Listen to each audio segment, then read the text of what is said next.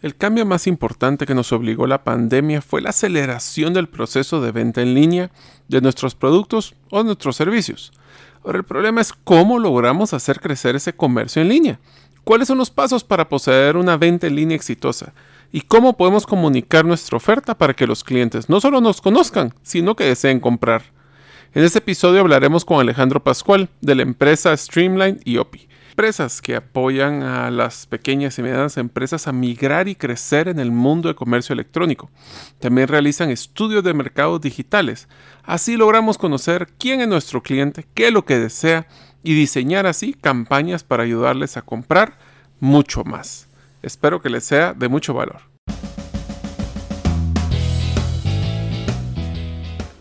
Bienvenidos al podcast Gerente de los Sueños, donde le brindamos las herramientas prácticas, competencias e inspiración para que los líderes de impacto cumplan sus sueños. Soy su anfitrión, Mario López Alguero, y mi deseo es que vivas la vida con pasión, resiliencia y templanza. Bienvenidos.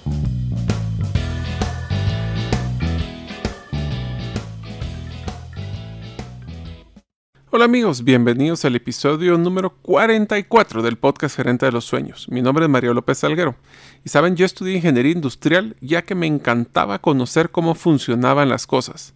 Muchas veces cuando me regalaban un juguete, lo primero que hacía era desarmarlo, ni siquiera jugaba con él, lo desarmaba. El problema era cuando quería regresar y armarlo de regreso, ya que siempre me sobraban piezas y eso me generaba problemas. Pero bueno, Deseo agradecerte que nos escuches el día de hoy. Si todavía no eres parte de la comunidad de los sueños, puedes hacerlo suscribiéndote a nuestros correos electrónicos ingresando a la página gerentedelosueños.com o a través de nuestro listado de difusión de WhatsApp enviando tu nombre al más 502 más 502 para aquellos que nos escuchan fuera de la frontera de Guatemala y el número celular 5017 1018. Repito, 5017 1018. Hoy tendremos el gran gusto de platicar con Alejandro Pascual. Alejandro empezó pues su carrera en Chevron como administrador de operaciones en el cual fungió durante dos años, después del cual migró a Capgemini como eh, parte del equipo comercial. Eh, ahí estuvo involucrado en manejo de estrategias globales de comercialización, incluyendo todo lo que tiene que ver con precios, la parte de finanzas y otros modelos de negocios para poder desarrollar en la industria de contact centers. Después de esto, pues tuvo la gran pues, oportunidad realmente de trabajar ahora en Allied Global como el vicepresidente de innovación. Y ahí es donde ha estado desarrollando soluciones y arquitecturas para armar paquetes comerciales, acelerar em, la empresa y buscar estrategias de cómo llegar mejor a los mercados. A través de esa, innovación que él estaba desarrollando, pues eh, inició también un emprendimiento llamado Streamline Digital y OPI. Son dos empresas del cual él participa que se enfocan en el tema de eh, comercio electrónico y estudios de mercados. Sé que hoy vamos a hablar de comercio electrónico, así que Alejandro será un excelente expositor. Esperamos que sea de mucho provecho. Hola amigos, bienvenidos al nuevo episodio del podcast Gerente de los Sueños, donde nosotros les damos herramientas y competencias gerenciales para que puedan prosperar y cumplir sus sueños. El día de hoy, pues como ustedes escucharon, tengo un gran invitado He tenido el gusto de trabajar con él y su empresa en varios proyectos, inclusive vamos a darles mencionar un poquito sobre los, eh, la tema de analítica que me ayudó en uno de los proyectos anteriores, eh, que es Alejandro Pascual. Entonces, lo primero que quiero hacer es darle la bienvenida a Alejandro. Alejandro, ¿qué tal estás? Mario, qué gusto escucharte nuevamente. Pues Alejandro, eh, para entrar en el tema, porque creo que es un tema tan apasionante y tan necesario ahora, voy a dar un contexto a nuestros oyentes y después quisiera hacerte varias preguntas. El contexto es el siguiente. Como ustedes saben, pues la pandemia ha, acelerado y realmente nos puso ah, en la necesidad de tener que empezar a hacer compras por Internet desde compras de supermercado hasta compras de pasteles, hasta compras de materiales y ropa. Y al, al entrar a ese mundo de negocios por Internet, nos dimos cuenta que no solo muchos no estábamos preparados, sino que realmente es un mundo totalmente diferente a la venta presencial. Alejandro, pues con su equipo ha trabajado ya varios proyectos de, para poder apoyar empresas hacia este modelo Y tal vez quisiera empezar entonces, Alejandro, a que me cuentes realmente qué es el comercio electrónico, cómo se diferencia del comercio tradicional y cuáles han sido los retos para tus clientes o para cualquier persona en implementar eh, este pues, comercio electrónico. Claro, gracias Mario, gracias por el tiempo y un gran saludo a toda tu audiencia. Eh, eh, pues el comercio electrónico, pues existen muchos paradigmas y existen también ideas erradas de, lo, de cómo la gente concibe que es el comercio electrónico, ¿verdad?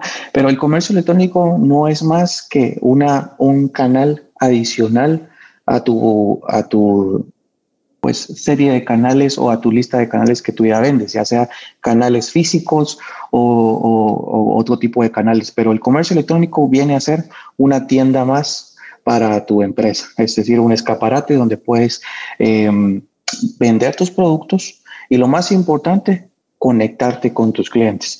Eh, una cosa que te da el comercio electrónico que no te da eh, una, una, tienda física o, algún otro tipo de canal es que puedes mantener una relación eh, pues con tu cliente de manera más digamos más sostenida digamos esto desde el punto de vista de que lo puedes entrar a conocer antes de que te compre, porque un cliente tuyo o un cliente potencial tuyo puede llegar a suscribirse a tu, a tu sitio web eh, puedes llegar a, tener algún tipo de interacción con él desde el punto de vista de que le puedes mandar ofertas, le puedes contar acerca de tu, de tu, de tu empresa y también le puedes mandar eh, comunicaciones y estas comunicaciones incluso pueden ser de dos vías.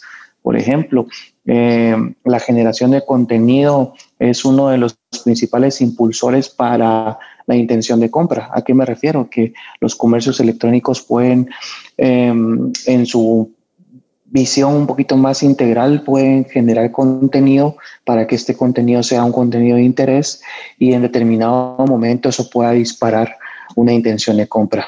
Eh, por ejemplo, si yo vendo artículos eh, de aventura, de montaña, eh, yo puedo generar un blog que hable sobre esos temas y que mantenga siempre, eh, digamos, a la vanguardia o informado a, mi consumidor en esos temas. Y yo puedo empezar a crear conexiones em, que pueden llegar a convertirse en conexiones de, de largo plazo. Y aquí ya estamos hablando de la lealtad que pueden llevar en algún momento a tener un cliente pues cautivo en, mi plataforma, ¿verdad?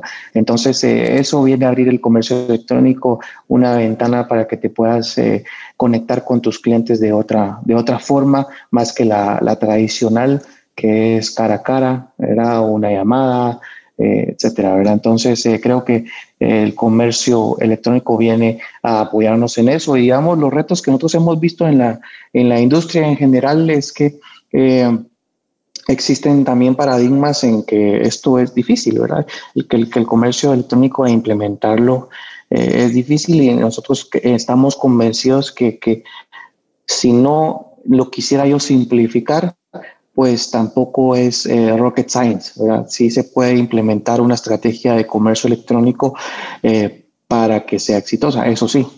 Regularmente se tiene la percepción que uno abre su sitio web, le carga su inventario, y, pues bueno, eh, se piensa que se va a vender, pero no. una tienda en línea tiene sus características especiales y la gente no lo va a encontrar solo así. Hay que promocionar eh, la tienda, hay que crear la audiencia, hay que construir lealtad alrededor del comercio electrónico. Eso te puedo comentar preliminarmente, Mal. A ver, aquí me acabas de bombardear como con 18 temas, así que vamos a ir desprendiendo un par para que todos los que nos están escuchando no, no sientan que es abrumador el proceso, porque la verdad es que muchos creemos que sí es. A ver, una de las primeras cosas que mencionaste, Alejandro, es que eh, una de las grandes ventajas que tiene el comercio electrónico versus el comercio tradicional es la cantidad de información que tenemos de los consumidores, desde cómo compran, qué compran, qué les gusta, qué no les gusta, etcétera, etcétera. Pero quisiera ir un paso antes. Quiero que hagamos un ejercicio con vos. Yo tengo una venta de manualidades, algo que yo personalmente hago y que quisiera empezar a vender por internet. Dame paso a paso, pero así, paso uno, trocitos uno y dos, ¿qué debería de hacer para poder? Yo ahorita tengo una tienda en mi casa y yo eso es lo que vendo y ahora lo quiero vender por comercio electrónico. ¿Cuáles son los pasos que debe de seguir cualquier persona? Usamos el ejemplo de manualidades para poder llegar a tener una tienda exitosa en línea.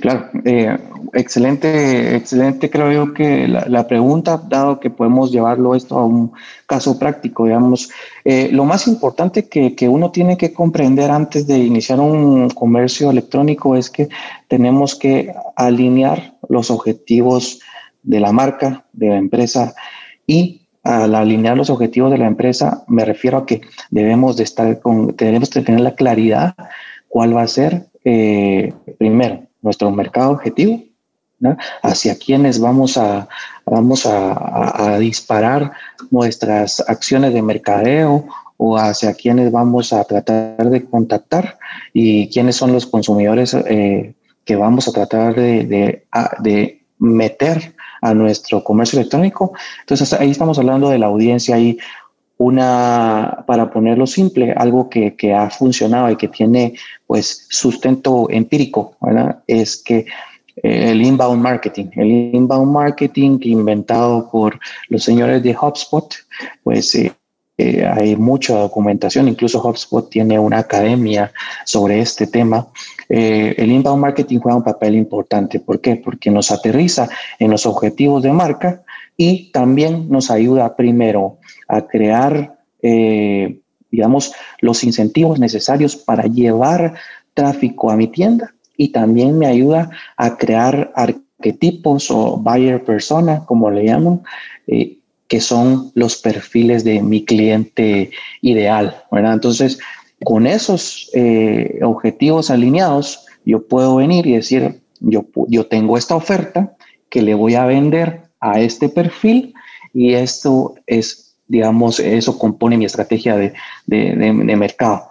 O sea, em, perdón Alejandro, entonces para los primer paso sería estar claro de definir quién es el, tu mercado objetivo, cuál es tu propuesta de valor, o sea, cuál es no solo tu producto, sino cuál es el problema que estás solucionando, el producto con el cual solucionas el problema y cuál es esa propuesta de, diferenciación con, eh, bueno, por ponerte un ejemplo con época navideña de arbolitos hechos a mano de madera Pueden existir 18 diferentes tipos y cuál es ese diferenciador, por qué el tuyo es tan importante, quién es la persona que lo quiere comprar como ideal y a dónde lo quieres ir a empezar a mercadear. ¿Eso sería?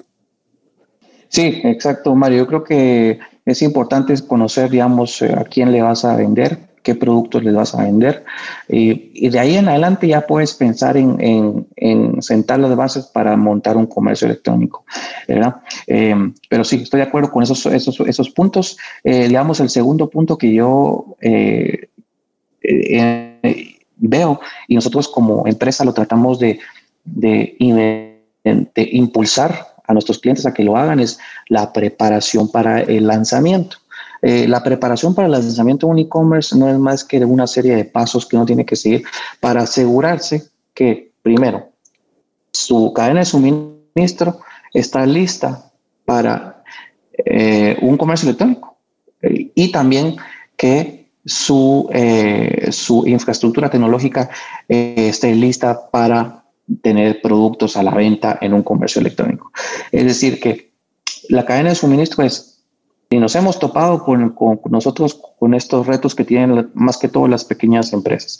Es los retos de inventario. Los retos de inventario vienen eh, a ser el principal, eh, digamos, el principal stopper que encuentran las empresas para lanzar rápido su comercio electrónico.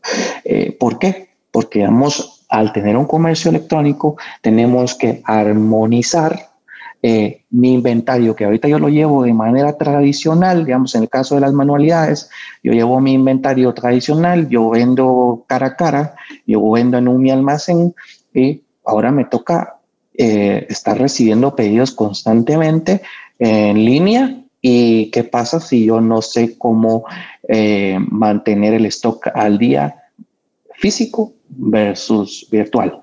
Entonces, la armonización del inventario juega un papel importante. Y ahí me refiero también a la cadena de suministro que va desde el inventario hasta hacer el delivery de los productos.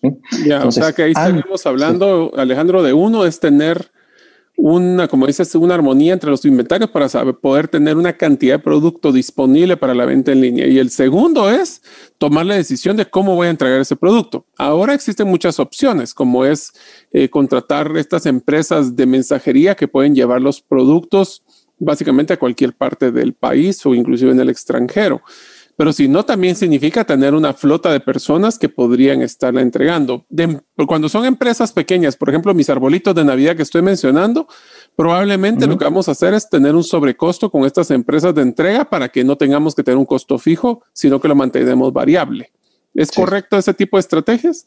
Sí, digamos que lo que hemos visto es que, y, afortunadamente el mercado lo, ya lo acepta, digamos, como de forma es que nosotros podamos tener el, costo de envío por separado.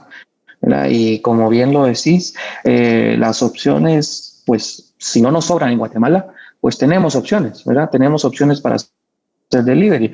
Muchos de los, de los emprendedores que se meten a esto, eh, lo hacen ellos mismos, ¿verdad? lo hacen ellos mismos, que está bien, está bien que lo hagan ellos mismos, si solo si eh, está entre tu estrategia que vas a tener, dedicar el tiempo para eso, o sea, que, que tenés la capacidad y tus costos cubren que tú te estés moviendo a hacer un delivery. Ahora bien, yo lo que sugiero es plantear la estrategia de cadena de suministro y decir, ok, yo voy a hacer eh, entregas de esta manera y voy a asegurar la calidad de lo que yo estoy enviando el, y que el, digamos el, repartidor, el motorista o la empresa de logística está recibiendo y cómo yo aseguro la calidad del delivery, ¿verdad?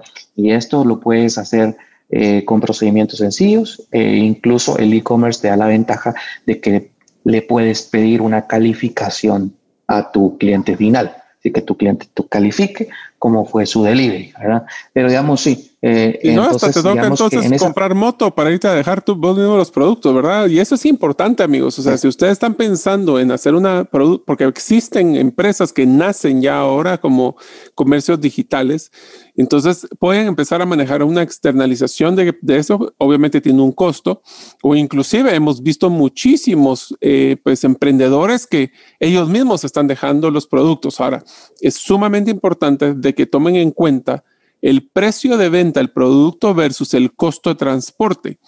¿Por qué? Porque una estrategia, por ejemplo, que he visto en varios de los mercados digitales es que con un mínimo de compra, entonces ya el transporte, hay disponibilidad de transporte para que justifique la entrega de no solo pues un arbolito que vale 10 quetzales cuando el transporte posiblemente va a costar 16, sino que se arman paquetes de 5 arbolitos y entonces ya justifica el transporte, como por ejemplo.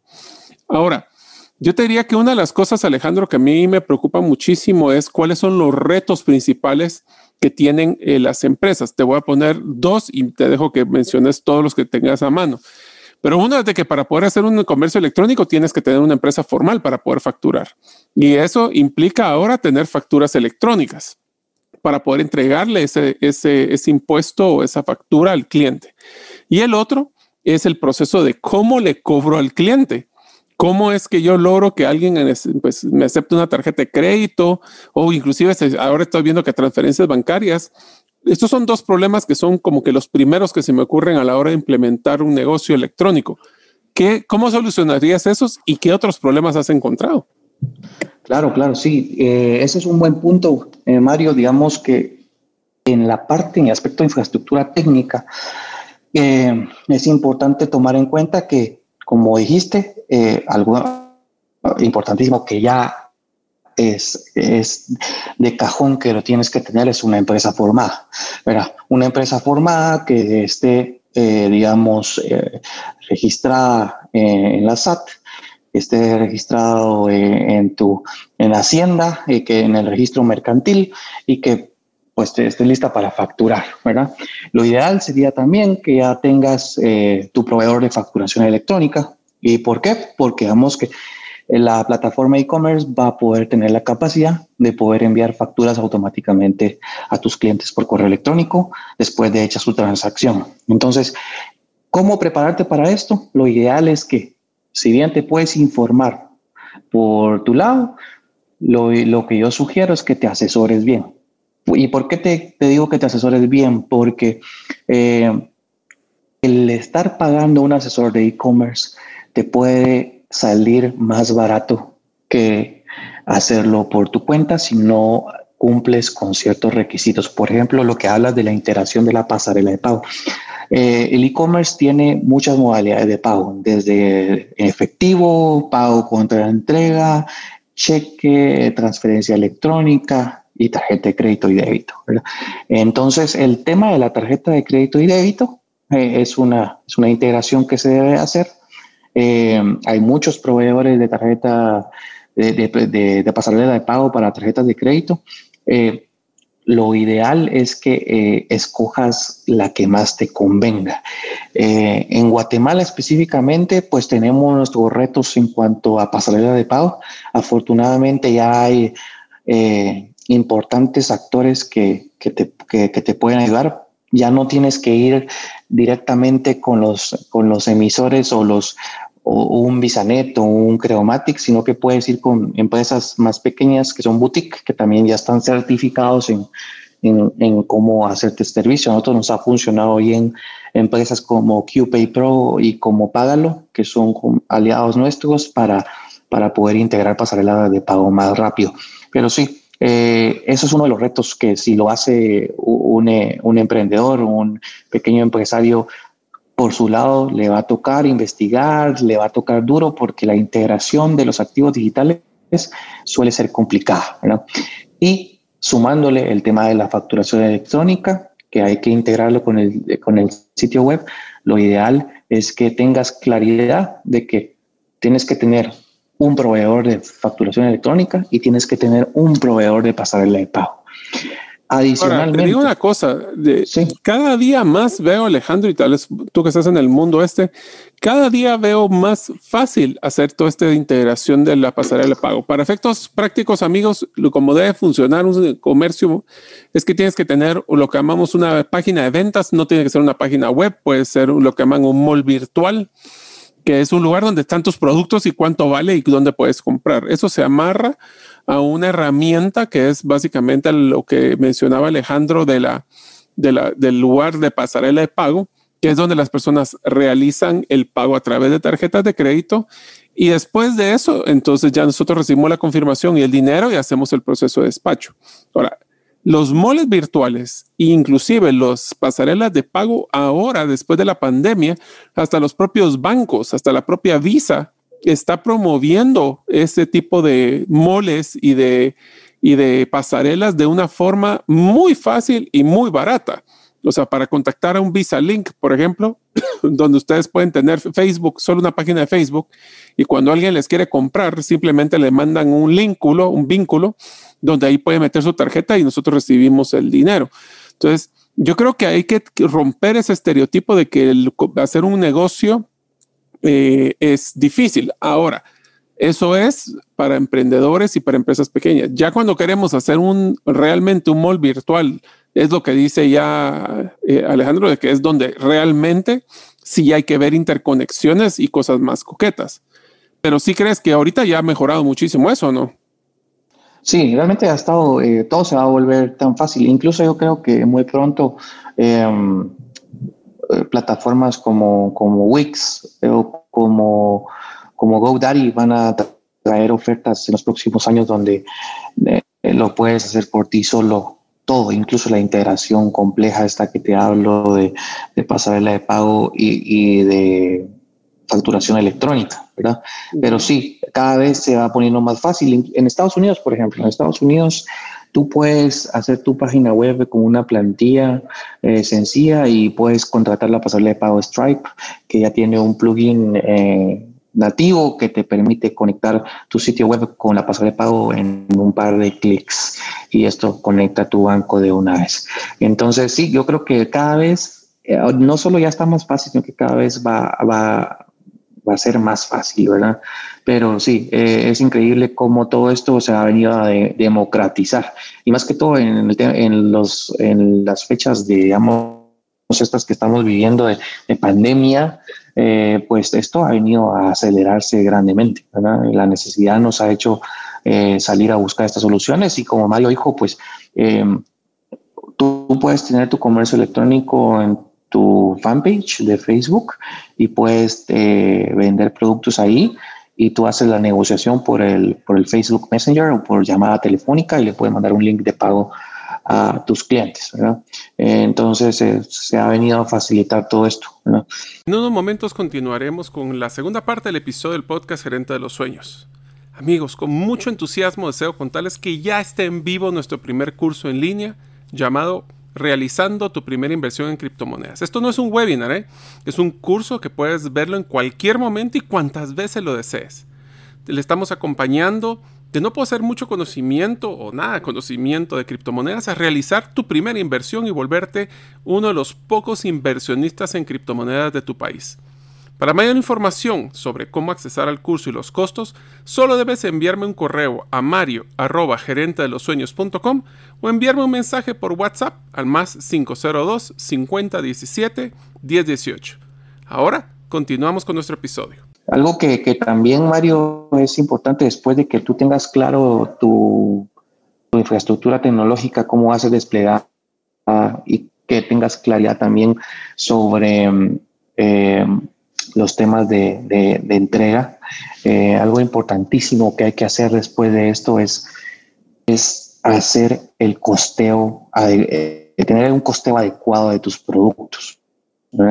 Eh, como bien lo mencionaste, si te aventuras a hacer un negocio y los cálculos de precio al consumidor final los hiciste al ojo, es muy probable que te vaya a, vayas a tener márgenes negativos o pérdidas. Eh, entonces, un apropiado costeo es importante. Y lo que yo sugiero personalmente es que el costeo se haga al nivel unitario más pequeño. Por ejemplo, si vendes arbolitos de Navidad personalizados, tu arbolito de Navidad tiene que tener un componente de cuánto te tiene, cuánto te costó el árbol, eh, cuánto te costó en mano de obra, cuánto se traduce eso en dinero de, el arreglar el, el, arbolito, personalizarlo para tus clientes, cuánto te costaron los insumos para ese arbolito para poder dejarlo bonito y cuánto te va a costar, eh, digamos, todo lo que tiene que ver con logística, eh, proveedores, etcétera. Pues, digamos, lo que te digo es que un arbolito de Navidad de los que tú vendas tiene que tener todos sus componentes de costo eh, claros de cuánto te va a costar por unidad para que tú posteriormente puedas ponerle un margen.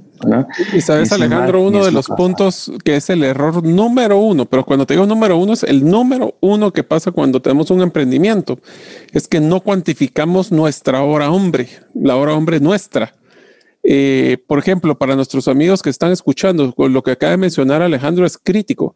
Si vamos a hacer un arbolito de Navidad y seguimos con el ejemplo del arbolito porque es una manualidad, muchas personas creen que solo tienen que sumar la materia prima como la madera, las herramientas, el empaque, pero nosotros tenemos que hacer un cálculo de cuánto es lo que yo quisiera ganar eh, al mes eso dividido la cantidad de, en este caso, de arbolitos que yo puedo producir no estando al 100% de la capacidad instalada, ¿verdad? Sino que yo no, si hago un arbolito por hora, no es que vayan a hacer las 44 arbolitos para una semana, que son 44 horas, sino que hay que poner productividad un poquito más baja y asignarle ese costo al arbolito, porque lo que sí he visto constantemente, y tienes toda la razón Alejandro, son productos subvaluados, que entre más vendemos, más perdemos.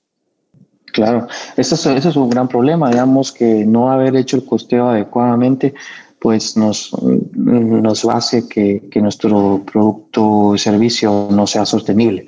Y lo más probable es que nos enfrentemos a que vayamos a tener que cerrar el, eh, digamos, el sitio web.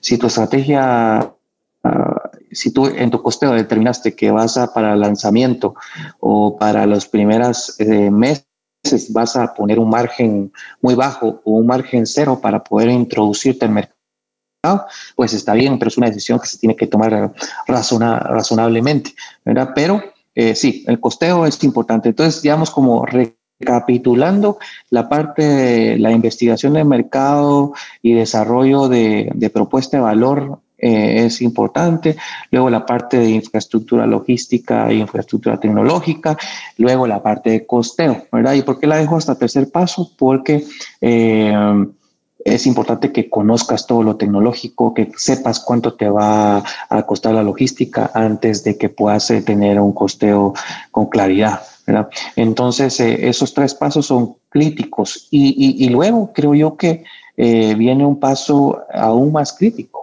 es pensar en que tienes que generar demanda, tienes que generar tráfico. Ese tráfico eh, no te va a llegar solo así, digamos, eh, algo que está muy, muy de moda, pero no, que, no muchos lo saben hacer, es el tema del, del, marketing de contenido, del inbound marketing también. Eh, y creo que para tener un, un negocio fructífero, ahora es necesario hacer marketing de contenido eh, para poder generar demanda en el mediano plazo y hay que hacer inbound marketing para generar demanda en el corto plazo. ¿A qué me refiero? Tú necesitas salir a traer clientes exponiéndote en redes sociales, exponiéndote en todos los canales digitales posibles tú tienes que salir con anuncios, tú tienes que salir con, con diferentes tipos de, de, de, me refiero a videos, GIF, eh, webinars, etcétera, y eh, para ir a traer la demanda inicial. Pero también tienes que hacer esfuerzos de contenido para ir a traer la demanda que es la, la, la, mejor demanda, la demanda de calidad, la que te llega porque tiene un interés eh, digamos, un interés real en tu empresa o en tus productos. Entonces, ese marketing de contenido, mucho de lo que hace Mario en, su podcast es generar contenido de valor para que los que somos su audiencia eh, nos interese lo que, lo que aquí se habla. Eso creo yo que es la receta del éxito para tener una generación de demanda sostenible en el largo plazo. Entonces, lo que vamos a recalcar entonces es para los que están un poquito perdidos con el concepto de marketing de contenido, es que antes de pedir valor, tenemos que dar valor. Si ustedes van a empezar a sacar arbolitos de Navidad hechos a mano, que era, vamos a seguir con ese ejemplo, tendríamos que estar sacando, por ejemplo, cuáles son las decoraciones más eh, innovadoras para el 2020 con arbolitos de Navidad. Y entonces nosotros lo que estamos dándoles son guías de decoración a, a los clientes del uso de nuestros productos. Ese es uno. Otro podría ser los cinco errores de decoración con los arbolitos de Navidad de madera. O sea, tenemos que darle contenido donde nosotros podamos promover el producto, pero sin venderlo. Te voy a dar un dato, Alejandro, bien simpático. Yo acabo de recientemente dar un taller de comunicación y mercadeo y una de las cosas que eh, de los mensajes más fuertes que les di en este taller era que las personas hoy realmente estamos saturados y abrumados de mucha información. Y lo más interesante es que ya estamos llegando a un punto de que odiamos que nos vendan. Yo sé que es una palabra muy fuerte, pero odiamos que nos vendan, pero nos fascina que nos ayuden a comprar. Entonces, la facilidad de comprar se basa en el concepto, en el, hablando de comercio electrónico. Uno es que me dan valor para que yo los mire ustedes como la solución de mi problema. Dos, es que hagan fácil la compra. No hay de esos de ocho pasos, cinco formularios para poder hacer la compra. Y tres, mantengámonos siempre al contacto para ver qué otros productos de valor me podrían dar. Entonces, la versión simplista de lo que menciona Alejandro y lo que menciono yo es cuando ustedes empiecen un comercio electrónico, dediquen una gran parte a generar contenido que les sirva al cliente, no ustedes, no es sacar el catálogo de productos, no es sacar las diferentes presentaciones o la siguiente oferta, es qué cosas sus clientes quieren escuchar de alguien que está solucionando su problema, en este caso con los arbolitos de decoración. Eso es el tema de marketing de contenido. Y te digo, soy sincero, sí funciona pero tiene que estar bien segmentado, Alejandro. Fíjate que una de las cosas que me he dado cuenta es de que escopetear o tirar eh, en Facebook una red de que todos los que viven en Guatemala eh, va a ser carísimo porque no vamos a tener mucho impacto. Si queremos tener impacto, la riqueza está en los nichos, ¿no crees? Claro, sí. Fíjate que, que cabal, digamos, eh, cerrando el círculo, digamos, de, cómo tener un, e-commerce exitoso, eh, el tema de cómo generar eh, demanda tiene, tiene muchos aspectos importantes. Un caso importantísimo, y lo recientemente lo platicábamos con Mario, es, ver la, el auge que está teniendo TikTok, ¿verdad? TikTok, pues, si bien no es una plataforma donde podamos hacer eh, pauta o advertising, pues nos sirve para generar contenido de valor para nuestra audiencia. Pero sí, eh, creo yo que eh, nos extenderíamos mucho en hablar de cómo segmentar adecuadamente el público objetivo, pero te, te cuento una historia sencilla, digamos, con, con, un producto que nosotros en nuestra empresa creamos. ese producto le llamamos nitroventas. Y, y viene a que nos dimos cuenta de que la en el tema de e-commerce, la tecnología es solo una pequeña parte de todo el proceso. O sea, el e-commerce no es algo meramente tecnológico, es más algo de, marca, de audiencia, de propuesta de valor y, de, entrega de resultados. Entonces, nosotros creamos Nitroventa. ¿Y qué hace Nitroventa? Nosotros llegamos, por ejemplo, con un cliente que vende eh, zapatos.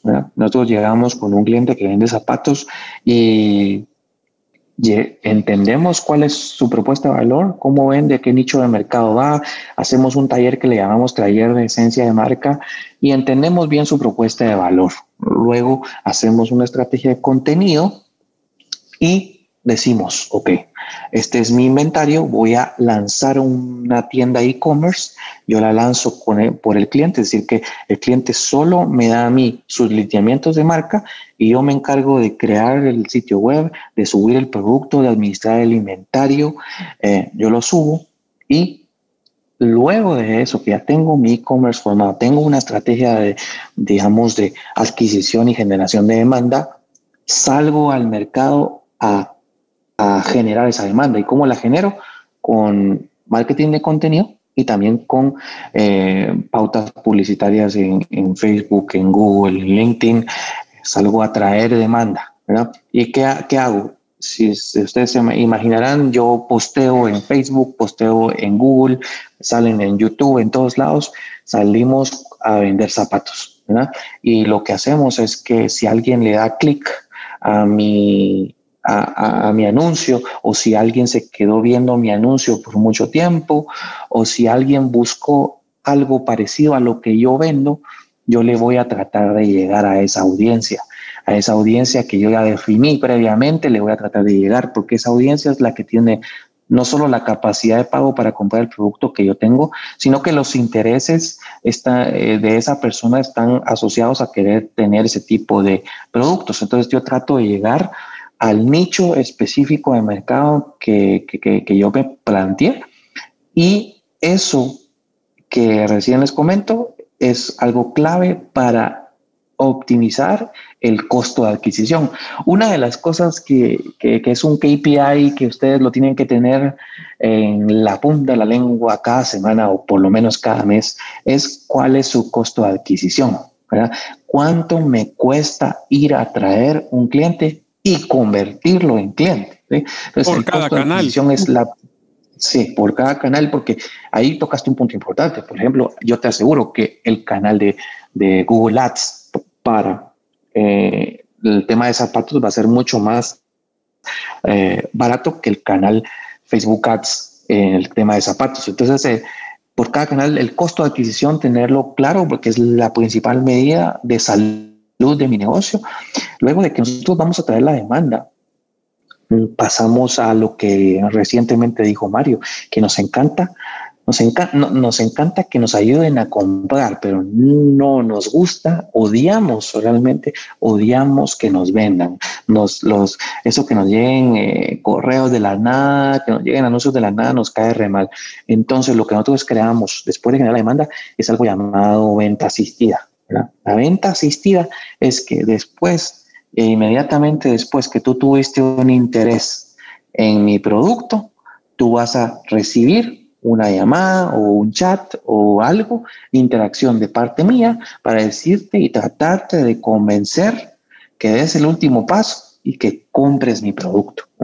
Entonces, nosotros venimos y tratamos de convencer y pasamos a otra métrica muy importante, que es la métrica de conversión. Es decir, de cada, de cada 100 clientes que yo les trato de vender, cuántos se convierten en mis clientes reales, cuántos me compran.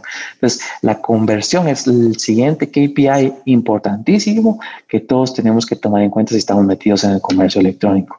Entonces, eh, nuestro producto Nitroventas no solo se encargó de generar la demanda, sino que también se encargó de cerrar ventas y luego de programar los deliveries. En el caso de los zapatos, programar los deliveries o en el caso de otro tipo de producto, las activaciones o el papeleo administrativo para cerrar el contrato. Entonces, este, este producto Nitroventas nos ha ayudado a nosotros como empresa a darle una solución integrada al cliente. ¿Por qué? Porque le estamos ayudando a generar demanda, a cerrar clientes y, e incluso a veces hasta temas administrativos. Y el cliente ya se puede dedicar a construir marca, a revisar la calidad de sus productos, a, afinar su cadena de suministro, a lo que hace un emprendedor y un empresario en el día a día, que es darle cada vez más valor a su producto o servicio. Yo quisiera aprovechar estos minutos que nos quedan también, Alejandro, a que nos cuentes, a ver, con Alejandro les voy a contar un poco de historia. Alejandro tiene una, una empresa de estudio de mercado y es una herramienta que sirvió muchísimo para cuando estuve en la asociación de gerentes para poder hacer segmentación, inclusive para conseguir preguntas para los debates. Pero una de las cosas que a mí me sorprendió muchísimo fue la analítica que logró sacar Alejandro a través de una persona que es antropóloga que está en su equipo. Quisiera que me contaras qué tiene que ver la, antropología, que es el estudio del ser humano, versus la analítica y todo lo que tiene que ver con comercio electrónico y cómo se pega eso a estudios de mercado. Claro, sí. Fíjate que algo importantísimo que nosotros, pues no es que nosotros hayamos descubierto, pero que sí es algo que nosotros hemos entendido, es que eh, las emociones y los comportamientos humanos juegan un papel importante en cada una de las acciones que, que estamos eh, tomando y que todas las decisiones que tomamos en el día a día. Eh, cuando estamos viendo el celular mientras esperamos un Uber o cuando estamos viendo el celular eh, cuando vamos al baño incluso o en todo momento estamos propensos a que a hacer diferentes tipos de transacciones. Entonces, lo que nos ha ayudado nosotros en, nuestra empresa OPI, que es nuestra empresa de estudios de mercado, es entender el feedback que nos dan los clientes. ¿sí? Por ejemplo, yo puedo lanzar una encuesta para conocer, por ejemplo, ahorita estamos trabajando en eso, es eh, el turismo interno en Guatemala. ¿Qué tanto los guatemaltecos estamos dispuestos a salir de nuevo después de la pandemia y a hacer turismo interno? ¿Qué tanto los guatemaltecos estamos eh, en posibilidades económicas de salir a consumir en el mercado nacional. Entonces, lanzamos las preguntas, eh, unas preguntas diseñadas por, por, por, expertos en instrumentos de, de medición, lanzamos las preguntas, los, los clientes llenan los cuestionarios y luego esos cuestionarios se, se, se transforman en, en información, ¿verdad? en información. Eh, esa información se la pasamos al antropólogo de consumo, que es un, es un, como dijo Mario, pues es un científico que se dedica a entender el comportamiento humano y él, los, los insights que nos da van asociados a emociones que disparan acción, ¿sí? O sea, emociones que él encontró, por ejemplo, mm, sí, a mí me gustaría, un, ejemplo sería, a mí me gustaría salir en diciembre pero tengo miedo que de contagiarme eh, eh, por, andar en un restaurante, por ejemplo.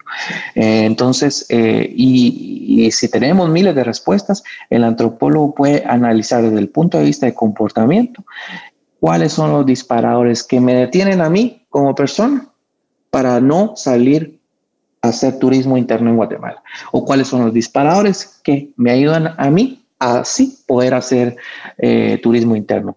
Y así todo tipo de análisis, por ejemplo, eh, con algunos bancos estamos viendo cuáles son los disparadores que, que, hacen que una persona elija un banco sobre otro.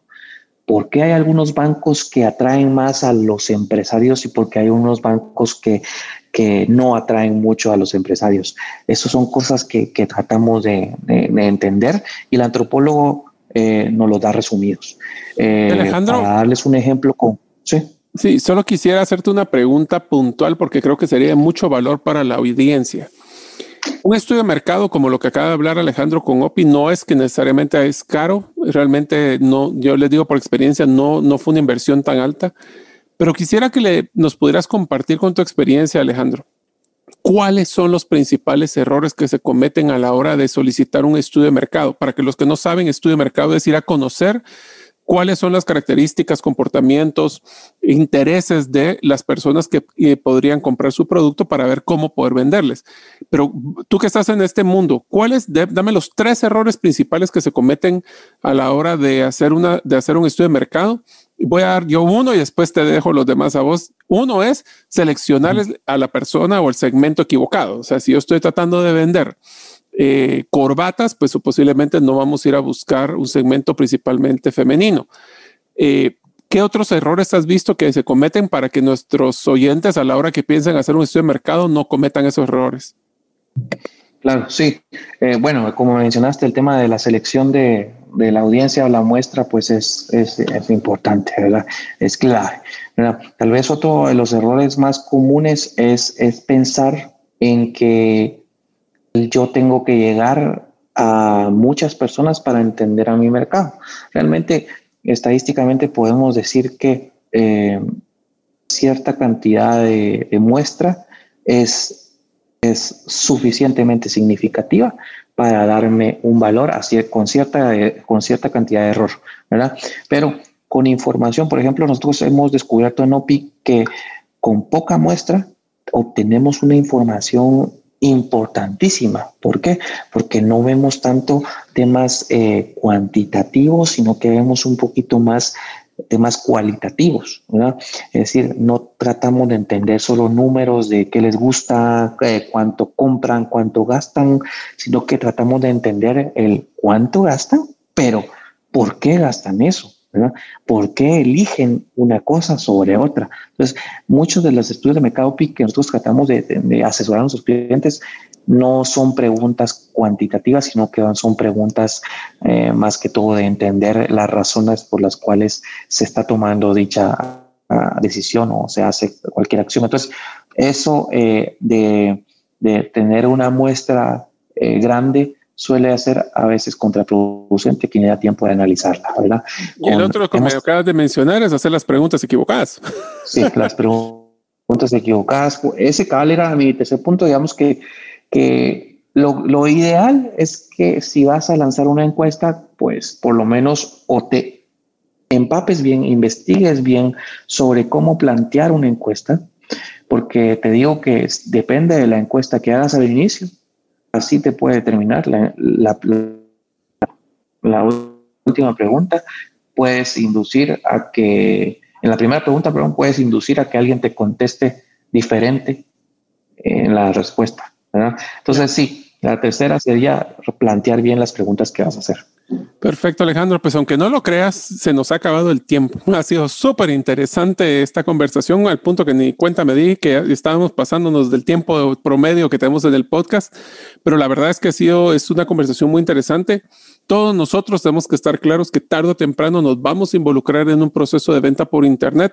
Puede ser tan sencillo como una, una página de Facebook donde colocamos los productos o posteos en Facebook hasta temas ya de un comercio formal con una, como que estuviéramos en un mall digital. Así que Alejandro, primero que todo te quiero agradecer por haber sido parte del, pues, del gran grupo y selecto grupo de invitados que tenemos en el podcast de Gerente de los Sueños y pues te permito que te despidas de nuestra audiencia. Gracias Mario por, también por la invitación y por la oportunidad de exponer eh, las ideas que tenemos acerca de, este interesantísimo tema. Eh, y excelente todos, excelente eh, que estemos todos conectados en este tipo de iniciativas que yo hablaba con Mario hace algunos días que a veces el Internet y el contenido que consumimos y que está disponible también, la mayoría es contenido basura. Así, siendo muy franco, es contenido basura. Pero qué bueno que tengamos estos espacios donde podamos aprender temas que se pueden llevar a la práctica eh, rápido, temas de primera mano de gente que lo vive y que ya lo hace. Entonces, felicitaciones a toda la audiencia de, Gerente de los Sueños y felicitaciones, Mario, por este eh, grandioso emprendimiento que tienes. Pues muchísimas gracias, eh, Alejandro. Créeme que lo hacemos con mucha pasión, entusiasmo, sin ningún tipo de fin de lucro. Más es un tema de dar valor, porque si damos valor, pues nosotros y espero que las personas compartan ese valor eh, y así más personas puedan conocer todo lo que necesitamos, que son las herramientas y competencias gerenciales para cumplir nuestros sueños. Así que muchísimas gracias a todos ustedes por este episodio, escucharnos. Hoy estamos muy agradecidos por su tiempo que nos brindan y esperamos verlo la próxima semana en el próximo episodio del podcast Gerente de los Sueños. Gracias por escuchar el episodio de hoy de Gerente de los Sueños. Recuerda, que para lograr cumplir tus sueños solo debes de ponerle fecha y tomar acción. Las notas y material complementario de cada episodio puedes encontrarlo en la página gerentedelosueños.com. La música que han escuchado es Feeling Good de Kevin MacLeod y pueden encontrarla en incompetech.com. Hasta la próxima y que sigamos haciendo nuestros sueños una realidad.